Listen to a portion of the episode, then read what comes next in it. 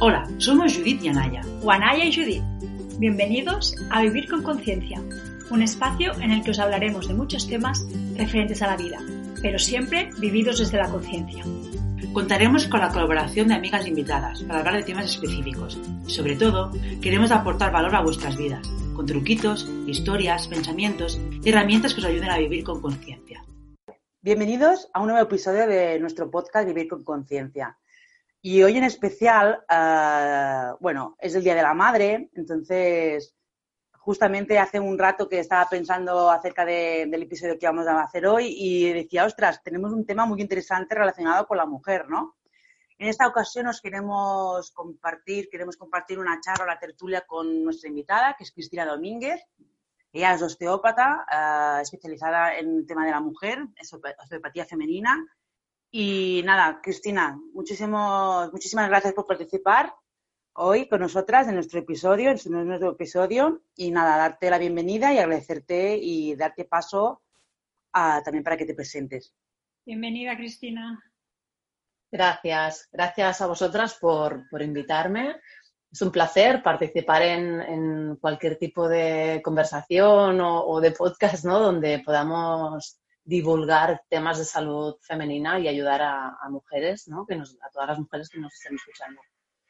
Yo soy Cristina, soy fisioterapeuta y osteópata, estoy especializada en salud femenina y abordo temas, todos los temas relacionados con, con la mujer y con las disfunciones que muchas veces sufrimos las mujeres y que en la mayor parte de ellas desconocemos ¿no? y no sabemos cómo, cómo abordarlas o a quién acudir pues la osteopatía y la fisioterapia puede ser una buena manera de, llegar a ellas y de, conocerlas y de tratarlas. Qué bien.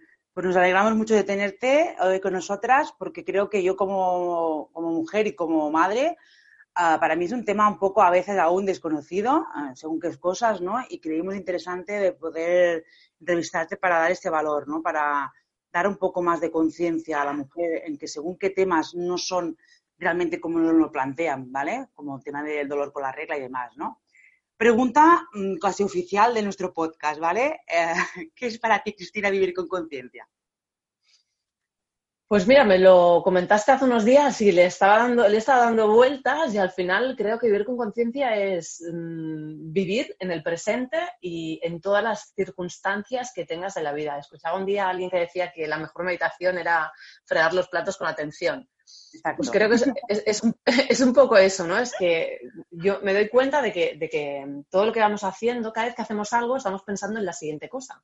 Yo estoy aquí con vosotras y estoy pensando que cuando acabe con vosotras, ¿qué voy a hacer? Y cuando estoy haciendo la otra cosa, estoy pensando en otra. Y al final, pues vivir con conciencia es eso, hagas lo que hagas, hacerlo y hacer esa cosa. Mm. No estar pensando continuamente en hacer otras y otras y otras y otras y, que la vida te vaya pasando o el día te vaya pasando sin aprovechar esa cosa puntual ¿no? que estás haciendo, que puede ser tan importante como la de después. Creo que un poco esa es la filosofía de vivir con conciencia. Luego podríamos entrar en, con conocimiento, con, un montón de cosas, ¿no? Pero la, base creo que debe ser esa, que si vosotras y yo estamos aquí hablando ahora, pues estemos hablando y aprovechando y disfrutando de este momento. Creo que esa sería un poco la clave. Me encanta, Cristina. Muchísimas gracias porque creo que sí, sí, es, yo, yo estoy totalmente de acuerdo con el tema este, ¿no? De, ser consciente del momento actual, ¿no? Y, también de la situación actual y cómo también la puedes manejar, ¿no? De otra forma, ¿no? ¿Qué es, ¿Qué es la osteopatía femenina y cómo nos puede ayudar? Porque, bueno, sí, conocemos la osteopatía, ¿no? Pero tú estás especializada con, la mujer, ¿no? Más en concreto. ¿Cómo, cómo crees que, esta, que esta herramienta nos ayuda?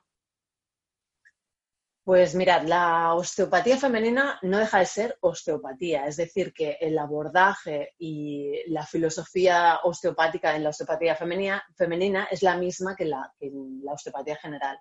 La diferencia radica sobre todo en que las osteópatas que nos dedicamos a la salud femenina, el, el enfoque que damos va mucho más a buscar la fisiología, el funcionamiento femenino y tiene mucho más en cuenta la anatomía femenina. Es decir, para explicarlo así un poco más, más simple. Cuando yo abordo a una mujer desde, desde mi punto de vista osteopático, yo hago un diagnóstico como podría hacerlo otro osteópata de entrada.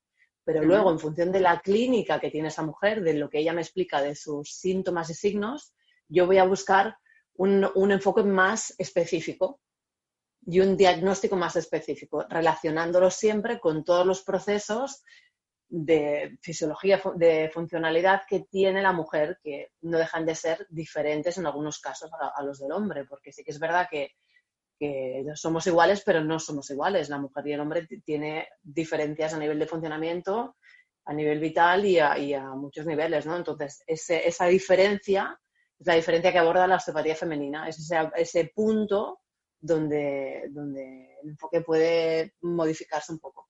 Pero de, de base es osteopatía, es, osteopatía pura y dura, ¿no? Como diríamos, es osteopatía real. Y, simplemente tiene en cuenta eso, la clínica y los procesos específicos que sufre y que vive la mujer durante todo su ciclo vital. Ah, y a, respecto de, de, esto que comentas, Cristina, entonces, ah, ¿qué podemos trabajar a nivel femenino con la osteopatía? Porque yo he estado un poco investigando en tu web y demás, ¿no? Y sí que es verdad que hicimos unas cuantas preguntas, pero bueno, como he comentado antes, nos vamos a dejar fluir, pero es verdad que ahora me surge esta duda, ¿no? ¿Qué podemos trabajar a nivel, a nivel femenino con la osteopatía? Para evitar, eso, para evitar quizás esos tratamientos más agresivos, ¿no? Quizás, o no sé, ¿no? Me surge ahora esta duda. Sí, sí, está bien, está, está bien esa última puntualización, porque al final la osteopatía es un tratamiento no invasivo, es un tratamiento respetuoso con el cuerpo de la mujer y es un tratamiento que se puede hacer previamente a otros tratamientos que podrían ser más, más, más mm. duros o más invasivos, ¿no?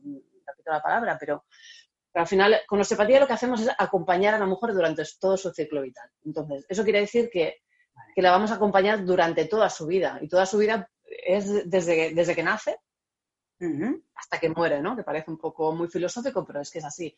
Tú, por ejemplo, puedes tener 13 años, empezar con, tu primera regla, con la menarquia, y tener problemas en esa primera regla. Ahí ya vamos a acompañar a esa, esa mujer. O previamente a esa primera regla podemos ver que a nivel postural ya hay disfunciones hay bloqueos en su pelvis que pueden o no condicionar el, desarrollo posterior de, ciertas disfunciones. Hablo de pelvis, pero, es importante mm, saber y, decir que, la osteopatía femenina no es solo la pelvis. El cuerpo es una globalidad, esto lo repito siempre porque parece que, la osteopatía o que las disfunciones femeninas solo estén en el útero y en la vagina y no, van mucho más allá. Siempre abordamos el cuerpo de una forma global.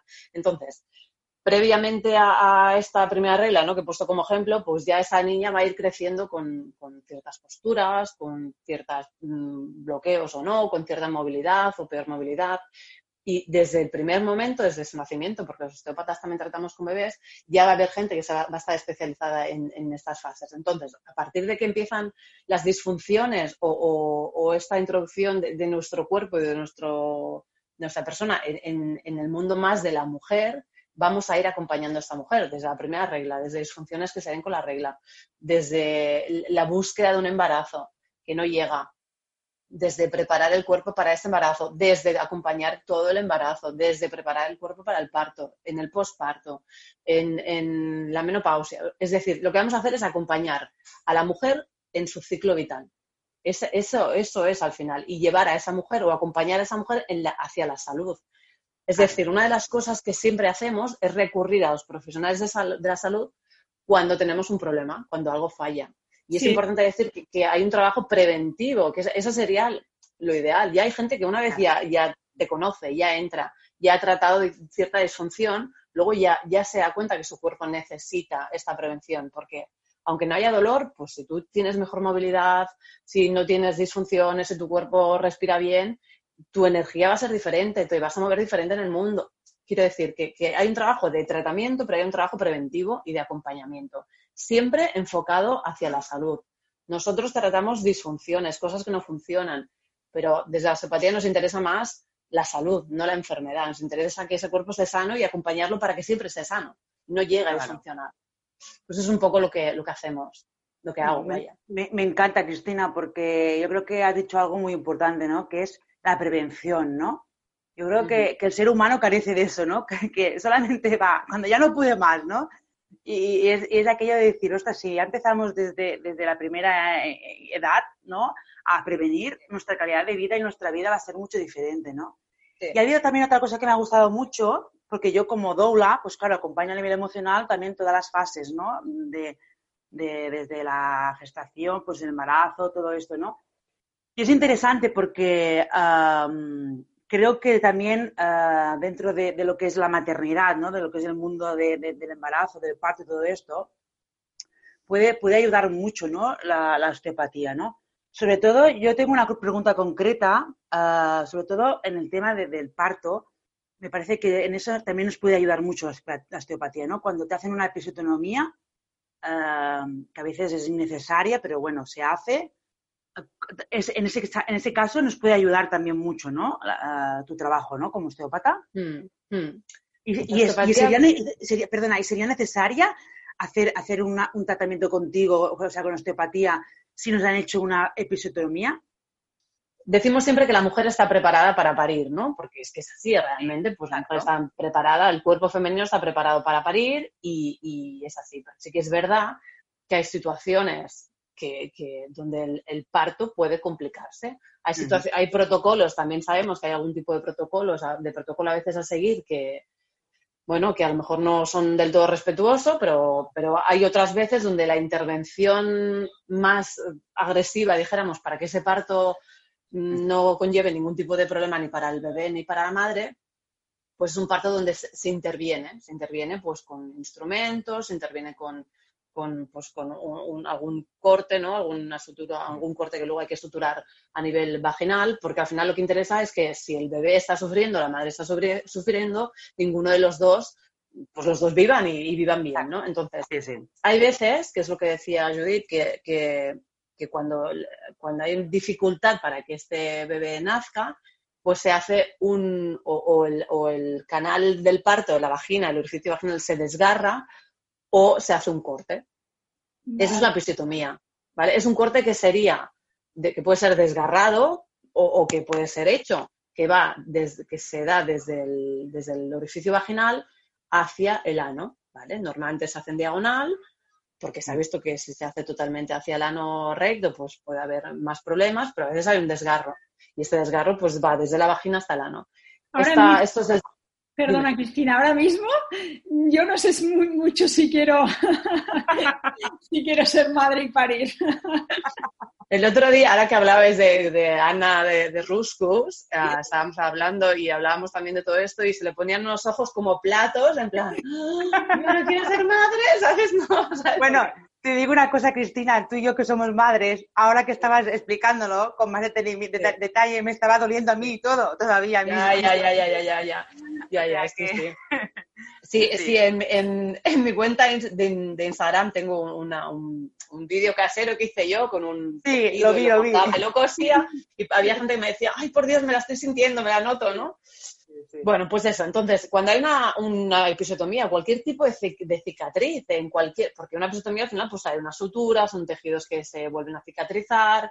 Entonces, cuando hay una cicatriz, tanto a nivel de periné como en cualquier parte del cuerpo, esa cicatriz, desde mi punto de vista, desde el punto de vista de, la funcionalidad, hay que tratarla. En el caso del periné, exactamente igual. ¿Por qué? Pues porque al final la cicatriz lo que hace son diferentes tejidos que se han desgarrado o se han cortado que vuelven a suturarse. Entonces yo siempre pongo el ejemplo de que, por ejemplo, tú cogieras diferentes capas de tela y las cosieras, ¿no? Una encima de la otra, ¿no? Diferentes trapos, cinco trapos, pam, pam, pam, y los coses. Pues evidentemente la densidad, la movilidad que va a tener ese tejido donde tú has cosido comparado con los otros planos que no están cosidos va a ser diferente. Claro, visto desde un punto de vista uh, funcional, pues nosotros lo que buscamos es que ese tejido vuelva a tener funcionalidad, que se mueva bien, que la densidad no sea muy alta, que tenga, ¿sabes? Que, te, que tenga una buena movilidad. ¿Para, que no, ¿Para qué? Pues para que no dé problemas a posterior, para prevenir. Muchas veces para tratar, porque esa cicatriz duele, molesta, pincha, ¿no? Y otras veces porque no duele, pero está ahí. Entonces lo que va a hacer o puede hacer, esto siempre, claro, no es, no es una ciencia cierta. No todas las mujeres que han sufrido un parto, que han tenido un parto X, van a tener X problemas, porque X problemas, porque el protocolo, no hay protocolos ¿no? en el cuerpo humano. pero sí que es verdad que, puede dar disfunciones, puede, puede, hacer que esa cicatriz que está, por ejemplo, a la derecha de tu orificio vaginal, pues desplace, por ejemplo, un poquito el centro del perineo, ¿no? que es una zona pues, pues, que hay ahí en el medio de justo del perineo. O puede ser que dé un bloqueo a nivel de la pelvis, puede ser que, y al final este puede ser, va creando adaptaciones en el cuerpo que puede dar problemas. Por tanto, yo siempre recomiendo a las mujeres tengan o no tengan signos, síntomas, dolor, que después del parto se traten.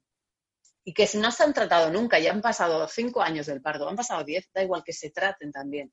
¿Por qué? Pues para prevenir, porque luego te encuentras con mujeres que a lo mejor han parido hace 30 años, que nunca se han hecho nada, que fue un parto que parecía normal, pero que llegan a los 60 y tienen prolapsos uterinos y nunca han hecho nada, nunca han reforzado, nunca han trabajado muscular, nadie las ha valorado. Entonces, al final no cuesta nada. Estamos hablando que a lo mejor haces una sesión, todo está bien o no, te, te damos unos ejercicios, trabajamos a nivel manual y, y, te cuidas, que eso, eso es una de las cosas que creo que las mujeres ya supongo que cada vez menos, ¿eh? cada vez somos más conscientes, pero es como eso de la última mona, pues creo que todavía sigue existiendo. Yo, creo que no tenemos suficiente conciencia ¿no? de la importancia de cuidarnos en ese sentido, ¿no? Mm.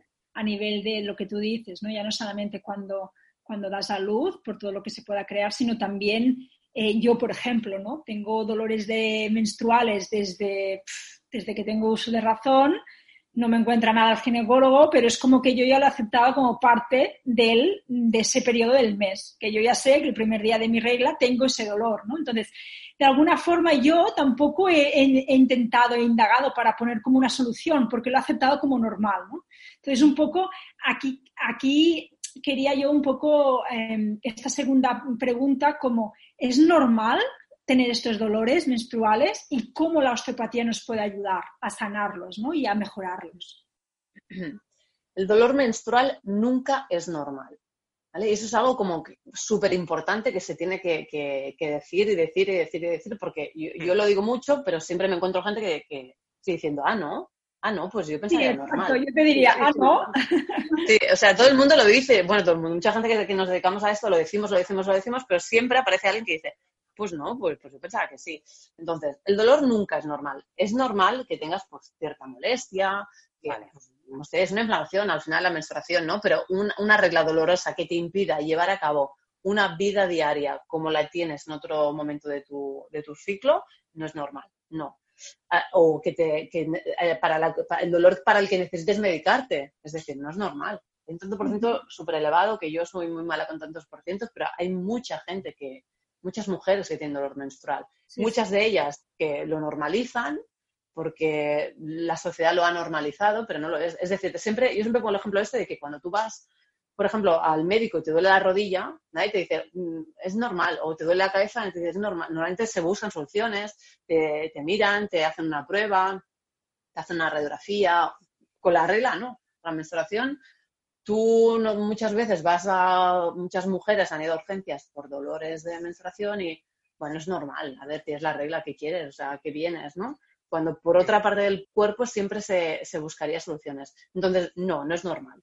Esto de entrada. Entonces, hay que ver, por eso yo siempre digo que no hay que hacer protocolos, porque cada mujer es diferente. Por tanto, no todas las mujeres que tienen dolor menstrual lo tienen por la misma causa.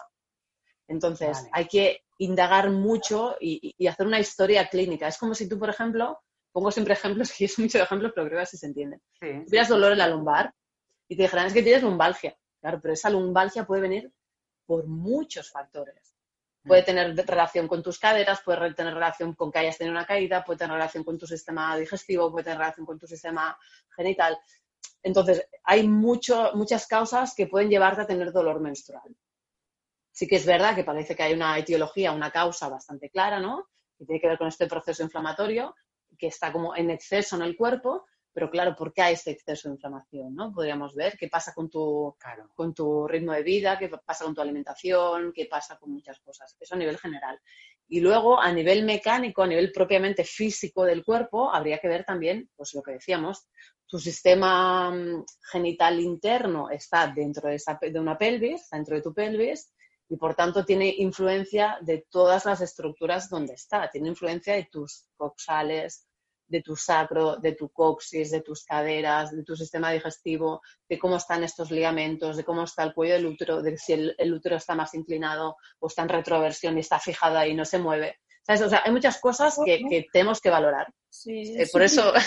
No, no, es lo que tú dices, ¿no? Que no, no hay una explicación solo, sino que según la mujer y según diferentes otros factores hay una causa u otra, ¿no? me parece súper interesante porque es así. Yo soy una de estas personas que lo he normalizado totalmente y para mí, yo sé que, bueno, que, y lo hablábamos con, con Ana, ¿no? De Ruscus, ¿no? En el, en el episodio con ella. Para mí, yo siempre he rechazado tener mi regla, porque tener mi regla significa no poder hacer nada, tener mucho dolor y, y yo no me puedo, yo no le puedo decir a mi jefe cada mes, mira, no vengo los días a la oficina porque... Entonces, claro, yo también estoy desconectada de mi ciclo porque tampoco le puedo, le puedo dar lo que necesita mi cuerpo en ese momento, ¿no? Que es descanso y es como ese, ese periodo de, de, quedarme solo en casa y no hacer nada, ¿no? Entonces, eso siempre me ha, me ha provocado muchas frustraciones en ese sentido. Así que me, me encanta eh, escuchar que con la osteopatía se puede solucionar y se puede ayudar a mejorar eso, porque creo que es, es una mejora de la calidad de vida impresión, y muy importante, ¿no? Que también el no tener dolor al final te cambia mucho, ¿no? O sea, no es lo mismo una vida con dolor que sin dolor, ¿no? Entonces, yo creo que eso es súper importante. Sí, a mí, a mí me ha gustado mucho lo que has comentado, pero también me, ha dado, me he dado cuenta de que de la desinforma, de desinformados que estamos los seres humanos de nuestro propio cuerpo. Has hablado de, decir, bueno, yo más o menos un poco, por mi formación de doble de más, sé, ¿no? Pero seguro que muchas personas que están escuchando no saben nada de lo que has contado de, un poco de, la parte más fisiológica, ¿no? Más de anatomía del cuerpo, ¿no? Y, yo, y a mí me surge una pregunta, Cristina. Ah, ¿qué, importancia tiene el suelo pélvico dentro de la, de la mujer? Un poco, a ver si nos puedes explicar un poco uh, qué proceso tiene, cómo funciona y, todo lo que nos puedas explicar en el poco tiempo que nos queda, un poco para que la mujer pueda ser un poco más consciente. Porque claro, yo ah, me doy cuenta de que, y por ejemplo, tú, Anaya, tuviste un, problema de mucho tiempo, ¿verdad?, en caderas y, todo era relacionado con el suelo pélvico. Sí, y lo vuelvo a tener. Y ayer, por ejemplo, ¿no? Ayer que, que volví a salir a hacer deporte, a caminar, que caminé mucho por el, porque era el primer día que podíamos salir. Cuando volví a casa sentí que mi cadera volvía como un poco y, justo hoy me, he despertado con un poco de dolor en mis ovarios, ¿no? Entonces, justo que lo dices, es como que todo está un conectado. Claro, a ver si Cristina nos puedes un poco explicar eso, ¿no? Porque yo creo que las mujeres no tenemos esa conciencia de lo que significa, de lo que es nuestro suelo pélvico, de lo que significa, de lo, de, de lo que nos puede ayudar y de lo que nos puede también repercutir si no tenemos un suelo pélvico fuerte y, sano, ¿no? Creo, no sé, no sé si me equivoco ¿eh? con lo que digo, pero a ver qué nos puede decir. Sí, mm, a ver si lo digo bien y, lo resumo bien.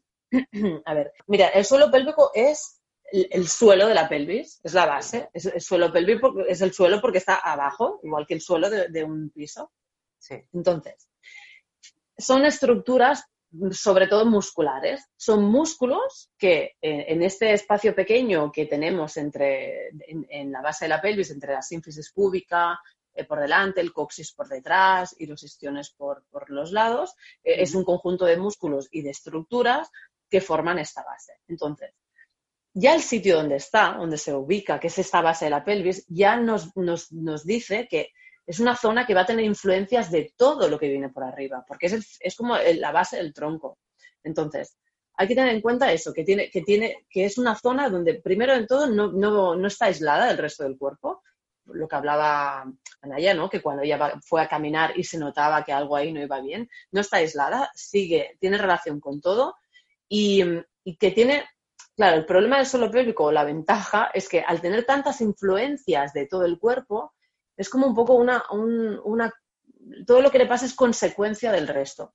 Vale. Sí que es verdad que, por ejemplo, en un parto, con lo que hablamos, con una episiotomía, pues evidentemente hay una intervención traumática justo en el suelo pélvico, pero muchas veces nos encontramos con disfunciones de este grupo muscular, de, estructuras musculares sobre todo, que, que, no funcionan bien, pero porque el resto no funciona bien. Entonces, yo el otro día hablaba y hablábamos de esto, ¿no? Que el suelo pélvico se trata de la cabeza a los pies porque hay que ver cómo está todo el cuerpo y cómo todo este cuerpo está influenciando en este suelo pélvico. Entonces, al final, es esto, son estructuras que están en la base de nuestra pelvis, sobre todo musculares, que están relacionadas con todo lo que pasa dentro de esta pelvis, con, evidentemente pues con la vagina, con el útero, con la, con la incontinencia o la continencia urinaria, con la continencia o incontinencia fecal. ¿Por qué? Porque una de las funciones del suelo pélvico es eso, ¿no? Es sostener toda esta pelvis, ¿no? Es aguantar, pero también tiene que ver con la contención y la incontención de esfínteres, ¿no? Por eso también cuando hablamos de suelo pélvico hay incontinencia urinaria, pero hay que ver, volvemos a lo mismo, hay que ver por qué se da esta incontinencia urinaria. ¿Hay solo un problema ahí en este suelo pélvico? ¿Hay un problema más allá de este suelo pélvico? ¿El suelo pélvico está mal porque porque el resto está mal y es una consecuencia de que el resto hay cosas en otro sitio que están mal y el pobre está sufriendo las presiones, por ejemplo, que vienen de arriba. Porque claro, una de las cosas que le pasa al suelo pélvico es que al estar abajo y aguantar la presión de la pelvis, aguantar la presión del abdomen, aguantar la presión del tórax, es decir, mm, o, subir un poco más hasta la boca, por eso decimos de la boca hasta la pelvis, porque al final el suelo pélvico es un diafragma, que por eso se llama el diafragma pélvico. Un diafragma es un conjunto de estructuras que se organiza mm, como transversalmente, pero que tiene influencias de arriba para abajo. Por tanto, este suelo pélvico está abajo, tiene presiones por arriba, que vienen sobre todo del diafragma respiratorio, que cuando coges aire, hablo muy rápido, pero así lo puedo explicar. Cuando tú inspiras, este diafragma respiratorio lo que hace es descender, pone presión en el abdomen, esta presión se va a la pelvis y el suelo pélvico la recibe. Pues eso constantemente todo el día, con nuestras posturas, si estamos mucho sentadas, si estamos mucho de pie, si, tenemos problemas, por ejemplo, de estreñimiento, donde no podemos ir al baño y lo único que hacemos es apretar y poner más presión en el suelo pélvico. Entonces, a mí lo que, lo que sí que me gustaría que quedase muy claro es eso, es que el suelo pélvico es muy importante pero que muchas veces es la consecuencia de otras cosas que pasan en tu cuerpo, ¿no? Que no solo, porque nunca, antes no se hablaba del suelo pélvico y ahora se habla mucho del suelo pélvico, se habla más, que está súper bien. Pero hay que tener en cuenta que no nos podemos quedar con ese trocito solo de suelo pélvico, sino tenerlo en cuenta que, es, va mucho más allá de este espacio, de este rombo mágico, ¿no? Que tenemos ahí en la base, mm. en la base de la pelvis. Un poco iría por ahí. Entonces, bueno, sobre todo que sepan esto, que son un conjunto de músculos que están en una zona que además el problema que tenemos las mujeres es que es una zona de difícil acceso o de más difícil acceso, que no se ve así en el espejo, que hay que mirarla, que hay que tocarla, que hay que ir a buscarlo, ¿no? Yo siempre digo, los hombres al final pues se miran al espejo y aparte de todos los componentes culturales que haya y sociales y podríamos ir mucho más allá. Pero, y lo ven y desde pequeños y tal, nosotros tenemos que ir ahí a buscarlo. Entonces, es una zona como súper desconocida que además muchas veces duele, molesta, pica, se irrita, el parto, hoy no me quiero, ay, una cicatriz, hoy no sé qué. Entonces nos vamos como desconectando, desconectando, desconectando y cuando oímos hablar de él, pues nos suena chino y no sabemos ni, ni, pero que no es nada más que eso, es la base de la pelvis, un grupo de músculos que está ahí cual que podría estar en otra parte del cuerpo y que tiene afectaciones por él mismo, porque le ha pasado cosas a ese suelo pélvico o porque otras, otras partes del cuerpo no han funcionado bien o, la postura o muchas cosas, ¿no? Y han acabado afectándolo. Esta sería un poco así la idea de, suelo pélvico. Fantástico, Cristina, la explica súper bien. Y mira, al respecto de, tu último comentario, ¿no? Yo te quería hacer una pregunta. ¿Tú crees que, viendo un poco lo que tú te encuentras ¿no? en consulta, ¿no? en lo que te va llegando, ¿tú crees que la mujer de hoy en día, las mujeres de todas las edades, de tanto jóvenes como ya más, mayores, estamos realmente informadas y sabemos realmente lo que es nuestro cuerpo, qué necesidades tiene, cómo, cómo, cómo influye todas esas cosas, ¿no? Desde, desde la cabeza hasta los pies. No sé, ¿tú crees que, que, que estamos informadas o que tenía que haber una labor más más comunicativa, más de divulgación en ese sentido? Yo creo que estamos más informadas que antes porque somos más conscientes. Es decir, claro, yo no sé, no puedo hablar a nivel general. También a veces, pues tú tienes un, un entorno, una comunidad, comunidad, no digo comunidad, comunidad virtual o, de redes sociales donde te relacionas con cierto tipo de gente y parece, y parece una cosa. A lo mejor fuera de esta comunidad, de tu pueblo, tu ciudad, de tu provincia o de tu comunidad, pues hay otras realidades seguro. Pero yo creo así en general que, que estamos más informadas que antes, pero que muchas veces estamos como sobreinformadas y, y mal informadas o que, o que no, acabamos de, de integrar bien la información. Y, lo digo porque hace unos días escuchaba un, 30 minutos de un programa que hacen en, en, TV3, bueno, hace unos días, hace unos meses ya, donde había una sexóloga y entonces había un grupo de adolescentes de un instituto y una decía, ay, ¿cómo se llama? ¿Cómo se llama esto? ¿Cómo se llama? Y decía, vagina, y decía eso. Ay, eso que no me acordaba. Y la pregunta después era, ¿y la doble penetración es, dolorosa o se puede hacer sin problemas? ¿Sabes qué te quiero decir? Era como que no sabía dónde, qué, era la vagina, dónde, cómo se llamaba, pero luego, o sea, creo que, igual que pasa en muchas cosas, pues las redes sociales nos han ayudado y nos ayudan muchísimo y la mujer tiene más necesidad de, conocer y todo, sobre todo con el placer sexual, ¿no? Que eso también hay mucha gente que, está trabajando muchísimo divulgando y que ha cambiado mucho. O sea, seguramente si hablamos con nuestras madres o tías o, con nosotras mismas comparado con nuestras hijas, vemos que, que, hay, o sobrinas o lo que sea, hay un gran cambio. Pero sí que es verdad que necesitamos seguir divulgando muchísimo porque a nivel de globalidad sabemos muy poco tanto gente que no tiene que no es sanitaria, dijéramos, como la gente que, se dedica también. Yo creo que se está perdiendo, no se está perdiendo, pero que tenemos que trabajar para seguir manteniendo la globalidad del enfoque terapéutico. ¿Por qué? Porque seguimos especializándonos tanto que al final acabamos perdiendo otra vez, ¿no? Con esto de suelo pélvico. Yo solo hago suelo pélvico.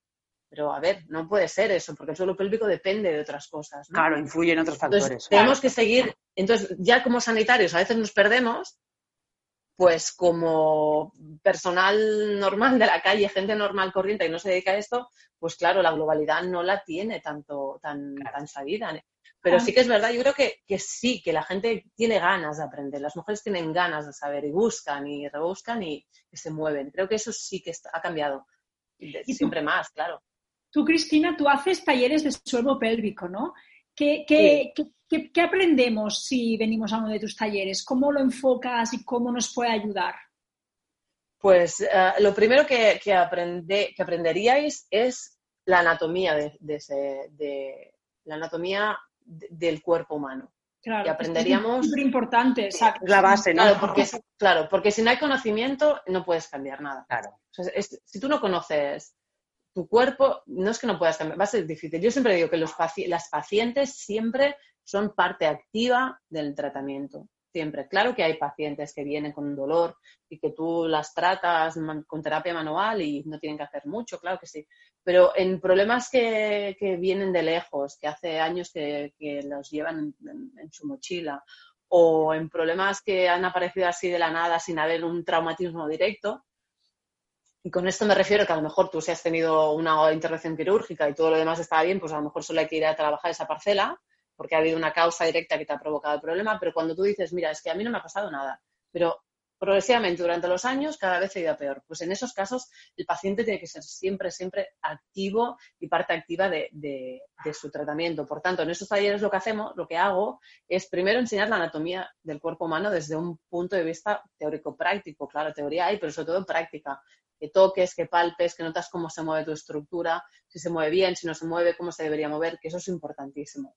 Y luego, a partir de ahí, de esta anatomía, tanto a nivel articular como muscular, de saber cómo las presiones que hablábamos ¿no? influyen en el suelo pélvico, en el abdomen, en el tórax o a nivel bucal, pues luego hacemos trabajo de ejercicio terapéutico, donde aprendéis a, a mover el cuerpo, aprendéis qué ejercicios necesitáis, cómo tonificar, cómo mover que eso es muy importante, porque al final, claro, tú haces un tratamiento, no sé, X días, ¿no? Seis, semanas, ¿no? Por ejemplo, seis sesiones repartidas en el tiempo.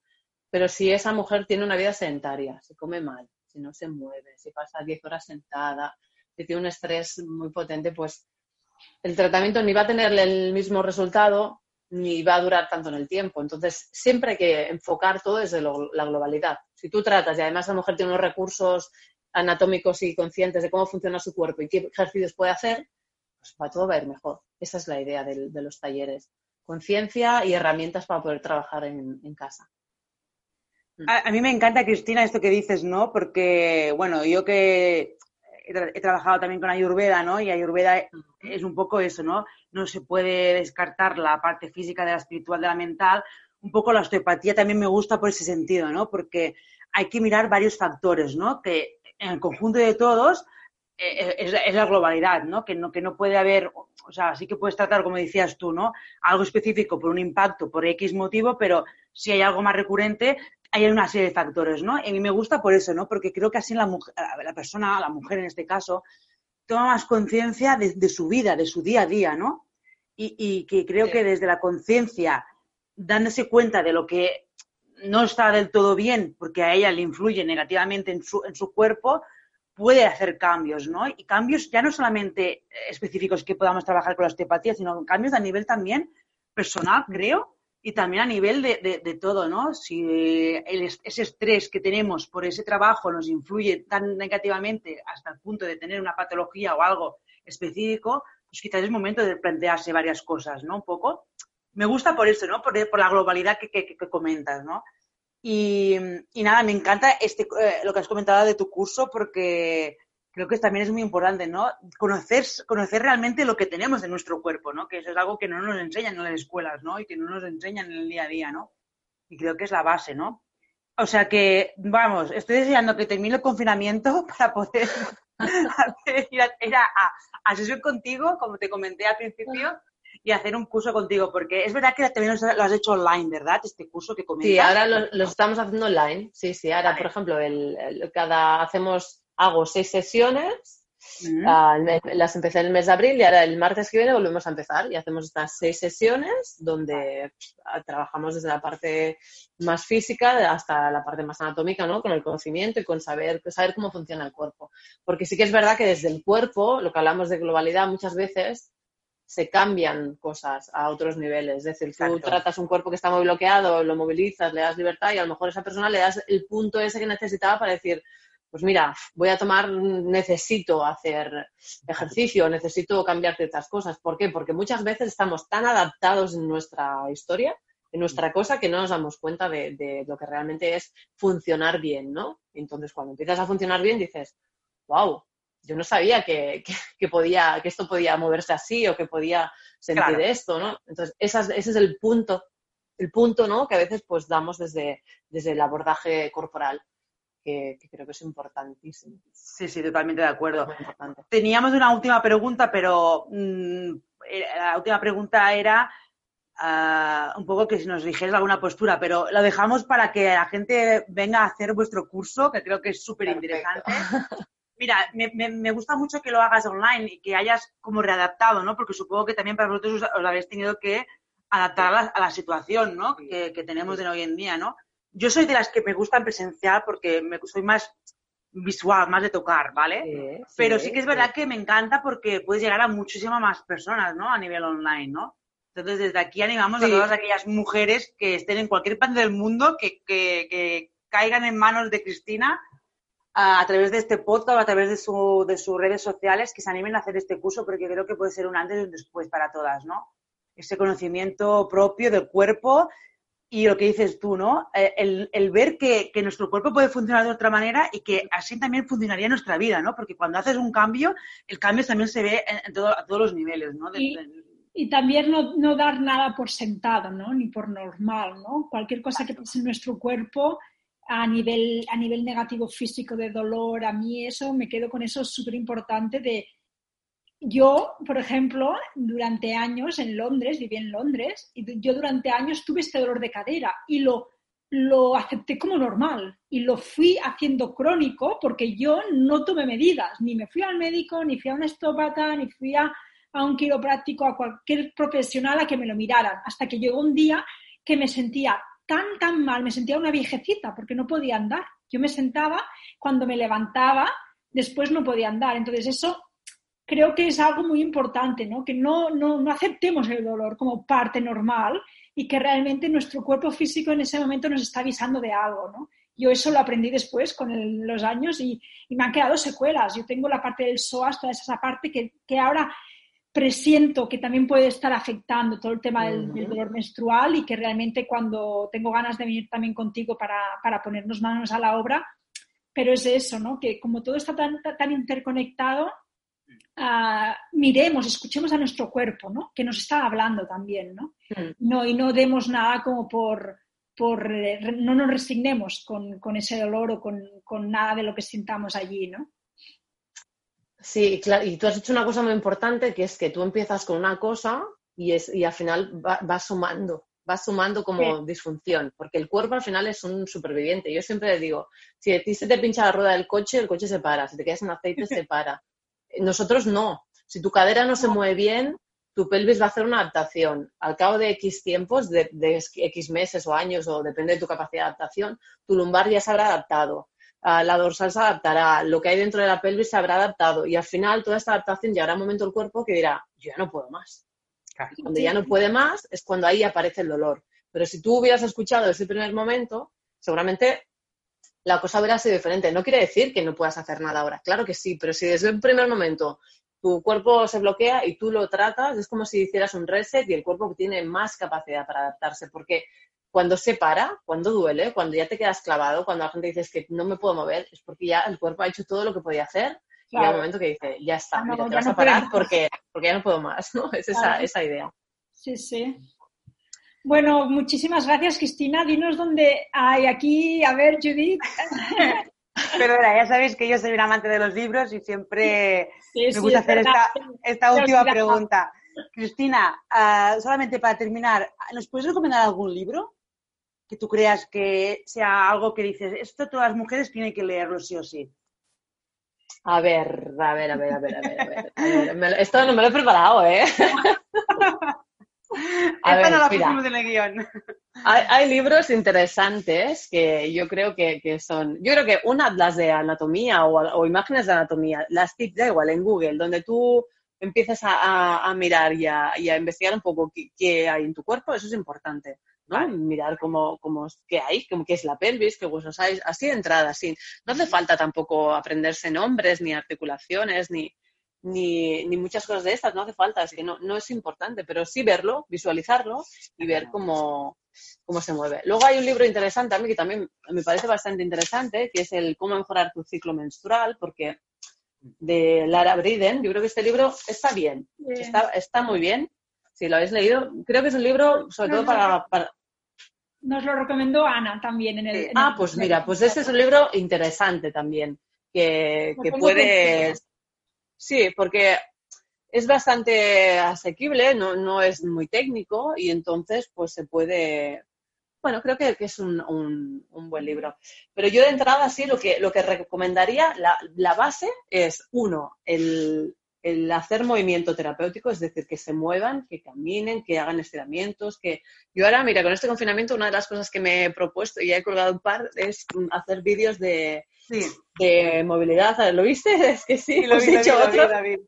De, de, bueno, de movilidad, de trabajo muscular, de mover la pelvis y creo que eso es importante. Otra, es importante darle un vistazo a la anatomía y otra importante es tocar el cuerpo. Por ejemplo, hablamos de solo pélvico. Pues hay mujeres que nunca se han visto su, su mm. vulva, nunca han tocado su vagina. Nunca... Sí, a mí me cuesta eso de tocar, ¿eh? Claro, claro, claro. Ya pues tengo, no sé, yo, siento que es más tabú, ¿no? De tabú. Sí. Pero que sí, que eso, y creo que sí que es importante, ¿no? El explorarse, ¿no? El, decir, ostras, ¿esto qué es, no? Y el investigar, ¿no? Yo creo que, esa, que es parte de nuestra responsabilidad, ¿no? Como, como mujer, mmm, investigar y saber qué, qué, tenemos y cómo, cómo, está y dónde está, ¿no? Creo. Sí, exacto. Yo creo que, que, libros, y yo creo que en mi perfil de, de, Instagram también tengo algunos libros y tal, pero de entrada, pues mirar la anatomía, a ver qué, qué hay en, en la, cómo es la columna, cómo es la pelvis, qué es el coxis, tocarse y moverse y esa ya es como el primer gran conocimiento para todo lo que venga después. Porque al final una cosa te lleva a la otra. Tú miras una lámina de anatomía y dices, uy, la pelvis, ¿visto cómo es? Y luego buscas pelvis y te sale un libro. Porque eso lo que tenemos es un montón de conocimiento al final que, que se desborda el conocimiento que hay en, en, todos sitios. Entonces, vamos a empezar por lo mismo, vamos a, a, tocarnos, vamos a movernos y a partir de ahí van a surgir un montón de dudas y, y de cosas, seguro. Genial, genial, Cristina. Muchísimas gracias. Pues ya sí, para acabar, ¿dónde, ¿dónde te podemos encontrar, Cristina? Pues mirad, yo paso, a nivel de redes sociales me podéis encontrar en arroba osteopatía para la mujer, ahí me van a poder encontrar, que yo soy bastante activa, no tenía Instagram, pero mira, ha sido una, un gran descubrimiento porque creo que puedo divulgar muchísimo por ahí. Y luego a nivel de consulta, yo paso consulta en Fornells de la Selva, que es un, un pueblo de Girona, y en Barcelona. Entonces, desde el perfil de Instagram o a través del blog también, www, osteopatía para la mujer, ahí también van a poder contactar conmigo y ya está. Y, eso, y cualquier duda, yo siempre estoy bastante abierta a que me hablen, me, envíen mensajes y siempre que puedo contesto y intento ayudar todas las que puedo. Genial. Yo animo a todas las personas que nos estén escuchando, que escuchen esta entrevista, que pasen por su, perfil, tanto en Instagram como por su blog. Yo he estado estos días leyendo y demás, me, ha quedado, me, faltan horas para seguir porque creo y, te agradezco infinitamente, Cristina, toda la información que, que ofreces me ha gustado mucho tanto tu, tu página, tu blog, tu web, como tu perfil, porque, ostras, ha sido como, pues eso, ¿no? Decir, ostras, quizás hay algo más, ¿no? O sea, sé que hay algo, pero como que no lo ponía palabras, ¿no? No sabía cómo, cómo de esto, ¿no? Y lo haces muy, muy fácil, muy claro, lo has explicado muy claro y, nada, que eso, que les animo a todos que pasen por tu por tus redes y que contate contigo porque yo creo que merece la pena, ¿no? Yo creo que sí. A mí me vas a tener cuando puedas, cuando ya todo esto se termine y demás, porque además estamos muy cerquita, vivimos cerquita. Y, bueno, creo que, me van a ayudar mucho. Yo lo siento así y me voy a dejar también ayudar por ti, porque creo que también es importante, ¿no? Que, la persona también venga abierta, ¿no? súper importante. A, trabajar, ¿no? Entonces, nada, que te agradezco infinitamente, Cristina, pues tu tiempo y tu, toda tu, tu conocimiento, sabiduría. Te vuelvo a felicitar, feliz Día de la Madre y que tengan un día fantástico y nada, feliz día para todas las madres que nos estén escuchando y, nada, pues gracias por estar aquí. Gracias a vosotras por invitarme. ha sido un placer. Gracias. gracias. Bueno, pues nos despedimos por hoy. Ah, muchísimas gracias a ti que, que, nos has escuchado hasta, hasta aquí, hasta el final. Me repito, como otras semanas, nos puedes encontrar, si es la primera vez que nos escuchas, pues estaremos muy agradecidas de que nos sigas en Instagram, en vivir guion bajo con guion bajo conciencia.